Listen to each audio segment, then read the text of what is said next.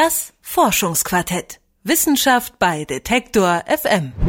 Hallo und herzlich willkommen beim Forschungsquartett. Mein Name ist Lara-Lena Gödde und ich starte in dieser Folge mal mit einer These, die in der öffentlichen Debatte als ziemlich unangefochten erscheint. Und zwar, Demokratien sind besonders anfällig für Terroranschläge und eigentlich spielt der Islam dabei fast immer eine Rolle. Tatsächlich liegt das Anschlagsrisiko selbst niemals bei Null und wenn irgendwo ein Terroranschlag verübt und groß darüber berichtet wird, dann fragen sich viele Leute, was, wenn es mich als nächstes trifft? Die Wahrscheinlichkeit, dass dieser Fall eintritt, die ließ sich bisher nicht messen, doch zwei Forscher, die haben jetzt eine Studie vorgelegt, anhand derer die Pro-Kopf-Gefahr Opfer eines Anschlags in einem bestimmten Land zu werden empirisch nachweisbar werden soll. Mein Kollege Sebastian Blum, der hat sich mit den Ergebnissen dieser Studie auseinandergesetzt und berichtet mir jetzt hier davon. Hallo Sebastian. Hallo Lara-Lena. Ich glaube, ich steige gleich mal mit einer Frage ein, oder? In welchem mhm. Land glaubst du denn, wärst du zwischen 1970 und 2015 am wahrscheinlichsten Opfer eines Terroranschlags geworden? Was glaubst du? Ähm, also ich habe auch mal am Anfang jetzt hier vor diesem Gespräch ein bisschen gegoogelt. Ähm, bei den Google-Suchergebnissen zum Thema Terroranschläge hatte ich das Gefühl, die meisten News kamen dann so aus Demokratien. Deswegen, ja, das wäre vielleicht eine Antwort. Oder jetzt so vom Bauchgefühl würde ich vielleicht sagen, ich höre irgendwie oft von Anschlägen in Kabul, also Afghanistan oder im Irak. Aber es ist wahrscheinlich auch eine Fangfrage. Wahrscheinlich sind die Ergebnisse da ganz anders. Ganz genau. Also Kabul und Irak ist natürlich ähm, nicht ganz falsch, aber Nicaragua. Okay, das hätte ich jetzt nicht gedacht, tatsächlich. Genau, zumindest ist das ein Ergebnis der neuen Studie, um die es heute geht. Die Autoren David Stadelmann von der Uni Bayreuth und sein australischer Kollege Michael Jetta von der University of Western Australia wollten wissen, wie wahrscheinlich ist es denn, als Einzelperson Opfer eines Terroranschlags zu werden? Und dazu haben sie Daten zwischen 1970 und 2015 ausgewertet und tja, sind eben zu diesem überraschenden Ergebnis gekommen. Ja, aber wenn man sich jetzt ähm, Statistiken anschaut, dann ist es doch wahrscheinlich wirklich so, dass im Irak mehr ähm, Terroropfer sind als in Nicaragua, oder? Ja, du liegst mit dem Irak auch nicht völlig falsch. Vor allem, ich glaube, wenn man die vergangenen vier Jahre noch bis 2019 bis heute hinzunimmt, weil da eben sehr viel passiert ist. Und an der absoluten Zahl gemessen sind dort auch die meisten Terroropfer zu beklagen. Aber, und das ist jetzt das Entscheidende an diesem neuen Studienansatz, die absolute Zahl ist noch nicht entscheidend. Und warum nicht? Also der Ansatz ist eigentlich ganz plausibel. Es wird ja nichts, was irgendeine Rolle in politischen Entscheidungen spielt, in absoluten Zahlen gemessen, sondern es gibt immer so eine Pro-Kopf-Rechnung. Das heißt, ähm, man, wenn man den Wohlstand rausfinden will von den einzelnen Personen, dann ist es ein Pro-Kopf-Einkommen. Es gibt eine Pro-Kopf-Anzahl von Polizisten bei Demonstrationen. Also es steht immer im Verhältnis zur Gesamtmasse weil man ja rausfinden will, was irgendeine Situation für das einzelne Individuum bedeutet. Und Stadelmann und Jetta bringen das jetzt ganz nett auf einen Punkt mit einem einfachen Vergleich. Das Bruttoinlandsprodukt von China zum Beispiel ist ein Vielfaches höher als das von Liechtenstein, oder? Das würde ich auch so unterschreiben. So, genau. Aber nur weil diese absolute Zahl in China so hoch ist, kommen wir ja jetzt nicht auf die Idee, um zu sagen, alle Menschen in China sind deshalb reicher. Ähm, denen geht's einfach fantastisch. Nein, den individuellen Wohlstand ermitteln wir eben mit einer Pro-Kopf-Rechnung. Und diesen Ansatz haben die beiden Wissenschaftler Stadelmann und Jetter auf Terroranschläge und ihre Wahrscheinlichkeit für Einzelpersonen angewendet. Wir zählen, wie die Literatur auch zählte, eben äh, politisch, äh, religiös motiviert Angriffe auf eine Bevölkerung mit dem Ziel, äh, die breite Bevölkerung äh, zu schädigen äh, und Angst zu verursachen.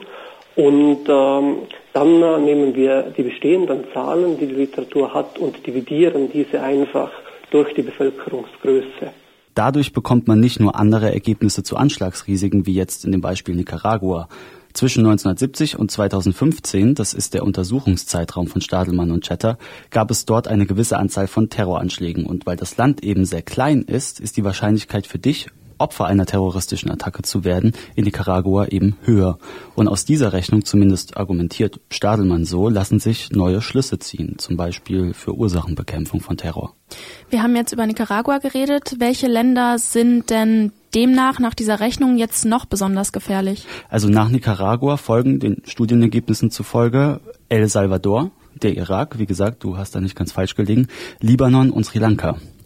Und diese Pro-Kopf-Rechnung, die wurde bislang ja anscheinend nicht vorgenommen in der Terrorismusforschung, weil, wie du ja gesagt hast, eigentlich ist das ja immer der Ansatz, ne? Also politische und gesellschaftliche Geschehnisse jetzt pro Kopf zu rechnen. Ich frage mich, warum hat man das jetzt hier nicht getan? Ja, ich finde, das ist auch eine gute Frage. Das ist zumindest das, was die beiden am meisten gestört hat am aktuellen Forschungskanon, dass die Terrorismusforschung eben in ihrer Analyse und in ihren Schlüssen immer nur die absoluten Zahlen betrachtet hat, also die Anzahl von Terroranschlägen oder eben die Anzahl von Terror Terroropfern.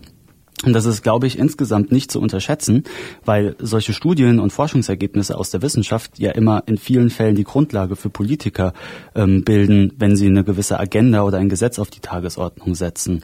Und gerade wenn es um das Thema Terrorismus geht, ich weiß nicht, wie es dir geht, aber erscheint mir die Politik meist entweder ohnmächtig oder eben reaktionär. Mhm. Und einer der Hauptpunkte, den Stadelmann und Chatter kritisieren, ist, dass es eine ganze Bandbreite an Literatur gibt, die Demokratien für extrem gefährdet oder anfällig für Terroranschläge erklärt. Und mit der Pro-Kopf-Betrachtung zeigt sich, die Wahrscheinlichkeit zum Beispiel in Europa Opfer eines Terroranschlags zu werden, ist eigentlich sehr, sehr gering. Hast du ähm, denn ihn mal gefragt, wie jetzt laut dieser Pro-Kopf-Berechnung die Wahrscheinlichkeit in Deutschland ist, Opfer eines Terroranschlags zu werden? Ja, das wollte ich natürlich auch wissen, weil zumindest das Anschlagsrisiko für Deutschland, aber zum Beispiel auch für Frankreich seit drei Monaten als extrem hoch gilt sehr, sehr klein. Ich kann Ihnen jetzt äh, die Zahl gerade gar nicht äh, auswendig aus dem Kopf sagen, die müsste ich jetzt wirklich nachschlagen, aber ich gebe Ihnen ein anderes Beispiel vielleicht. Also in äh, einem entwickelten Land wie Deutschland ist die Wahrscheinlichkeit, an einem Terroranschlag zu sterben, in etwa gleich hoch wie in der eigenen Badewanne zu ertrinken also der Herr Stadelmann, das sollte ich glaube ich hinzufügen, wollte mit der Aussage überhaupt nicht plump klingen. Er sagt, das Thema Terror ist sehr, sehr ernst und das ist es auch. Das Beispiel mit der Badewanne soll nur veranschaulichen, dass wir, wenn es um die Wahrscheinlichkeit geht, Opfer eines Terroranschlags zu werden, sehr, sehr sicher sind. Terror hat oft etwas mit dem Islam zu tun. Das habe ich ja als These mal so gewagt äh, anfangs in den Raum gestellt. Was sagt Stadelmann jetzt dazu? Genau, das ist ein weiterer Punkt, den Stadelmann macht. Er sagt, es hat eigentlich überhaupt keinen Einfluss auf die Terrorwahrscheinlichkeit, wenn jetzt eine Bevölkerung in irgendeinem Land überwiegend muslimisch ist. Im Gegenteil, wenn du dich zurückerinnerst, Nicaragua und El Salvador sind die beiden Länder mit der höchsten Wahrscheinlichkeit und dort leben ja vor allem Christen. Stimmt. Ähm, jetzt interessiert mich, welche Schlüsse ziehen Stadelmann und Jetter aus ihren Ergebnissen? Tja, das ist ganz interessant. Stadelmann meint, dass der wissenschaftliche Kanon umgekrempelt werden muss. Ich glaube, da stehen wir jetzt äh, fast wieder am Anfang, äh, durch das, äh, dass ja viel der Literatur sich mit äh, der totalen Anzahl der Terrortoten beschäftigt hat und wir jetzt prima vorschlagen, man soll sich mit, mit dem Risiko beschäftigen, also mit Pro-Kopf-Zahlen beschäftigen. Also gibt es noch viel Forschungsarbeit, die da jetzt geleistet werden muss. Können die beiden denn schon irgendwelche konkreten Maßnahmen oder Empfehlungen an die Politik weitergeben trotzdem?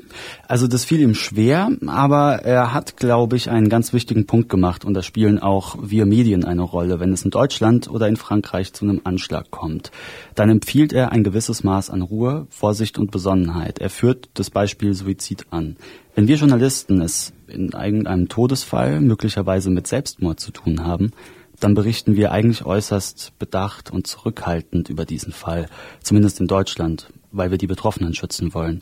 Und Stadelmann wünscht sich im Umgang mit Terror eine ähnliche Vorsicht. Ich, ich weiß nicht, was du dazu denkst, aber ich halte es grundsätzlich für eine sehr gute Idee. Ja, das würde ich jetzt auch so sagen, ähm, dass man, bevor man jetzt vorschnell irgendwelche Entscheidungen trifft ähm, oder Gesetze verabschiedet, erstmal da Besonnenheit übt. Ähm, das können wir also festhalten und außerdem festhalten können wir, dass Demokratien eigentlich sehr sicher sind und dass der Islam zunächst eigentlich keine Auswirkungen auf die Terrorwahrscheinlichkeit hat. Zumindest sind das zwei Schlussfolgerungen, die David Stadelmann von der Uni Bayreuth und Michael Jetter von der University of Western Australia ziehen. Wie hoch ist die Wahrscheinlichkeit für Einzelpersonen wirklich Opfer eines Terroranschlags zu werden? Um diese Frage ging es heute im Forschungsquartett und darüber habe ich gesprochen mit Sebastian Blum, der sich mit einer neuen Studie dazu beschäftigt hat. Danke dafür. Sehr gerne. Das Forschungsquartett. Wissenschaft bei Detektor FM.